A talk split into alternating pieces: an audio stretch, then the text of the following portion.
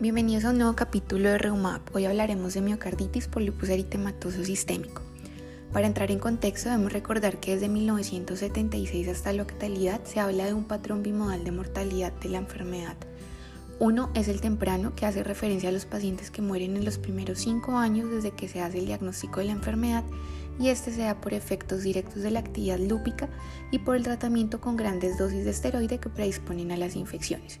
Y el segundo patrón es el tardío, que son aquellos pacientes que mueren después de 8 a 10 años de la enfermedad, en quienes se ha documentado un riesgo global de enfermedad coronaria 5 a 8 veces mayor en pacientes con lupus que en los controles sanos.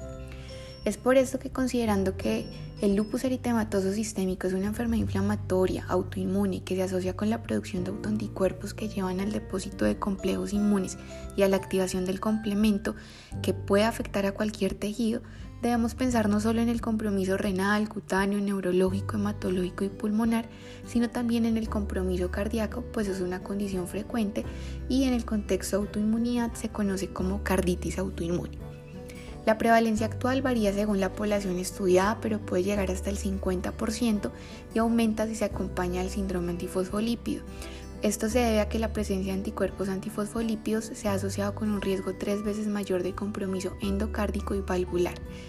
Específicamente el anticoagulante lúpico tiene un OR de 5.9 y las anticardiolipinas IgG un OR de 5.6. Pero entonces, ¿cómo afecta la carditis autoinmune?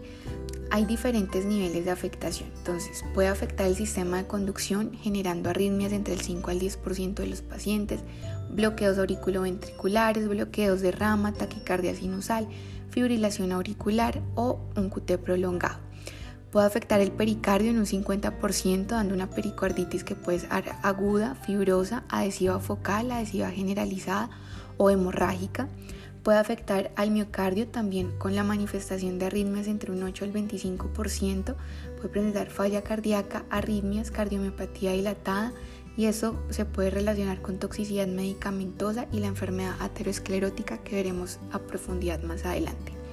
Y finalmente puede afectar también el endocardio, en un 40% es el que más se ha afectado, hablando de fibrosis, engrosamiento, insuficiencia o estenosis valvular prolapso mitral, vegetaciones o la endocarditis de Liebman-Sachs, como conocemos como la endocarditis autoinmune. ¿Cuál es la fisiopatología entonces de la carditis autoinmune?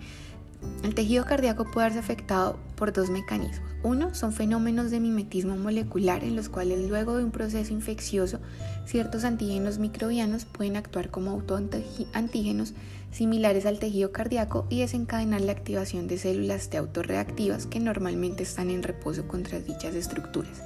Y dos, después de un daño directo de la membrana celular miocárdica, por ejemplo después de un infarto miocárdico o un trauma cardíaco, se liberan diversos componentes intracelulares que funcionan como autoantígenos para la producción de anticuerpos anticardíacos. Entonces tenemos algunos anticuerpos anticardíacos y los principales antígenos.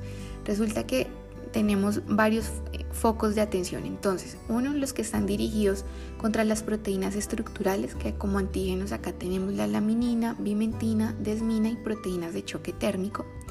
Dirigidos contra proteínas mitocondriales, que está el BCKDE2, la adenindininucleótido deshidrogenasa, el citocromo C reductase, la piruvato deshidrogenasa, contra los receptores de membrana, que encontramos la bomba sodio-potasio TPasa, los antígenos contra eh, receptores beta-1 adrenérgicos y M2 muscarínicos.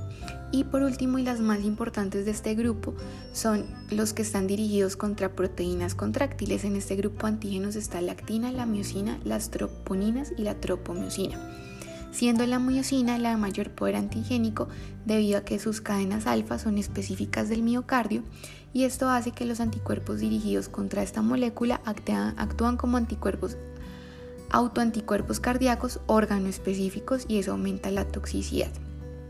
Entonces, si bien hay compromiso por estos antígenos, también se ha establecido relación entre la presencia de anticuerpos contra la ribonucleoproteína nuclear anti-RNP y la aparición de miocarditis clínicamente evidente, pero además esta es concomitante con un compromiso musculoesquelético conocido como miocitis, lo cual ha sugerido en los últimos estudios que estos anticuerpos anti-RNP tienen actividad autoinmune contra el músculo estriado en general.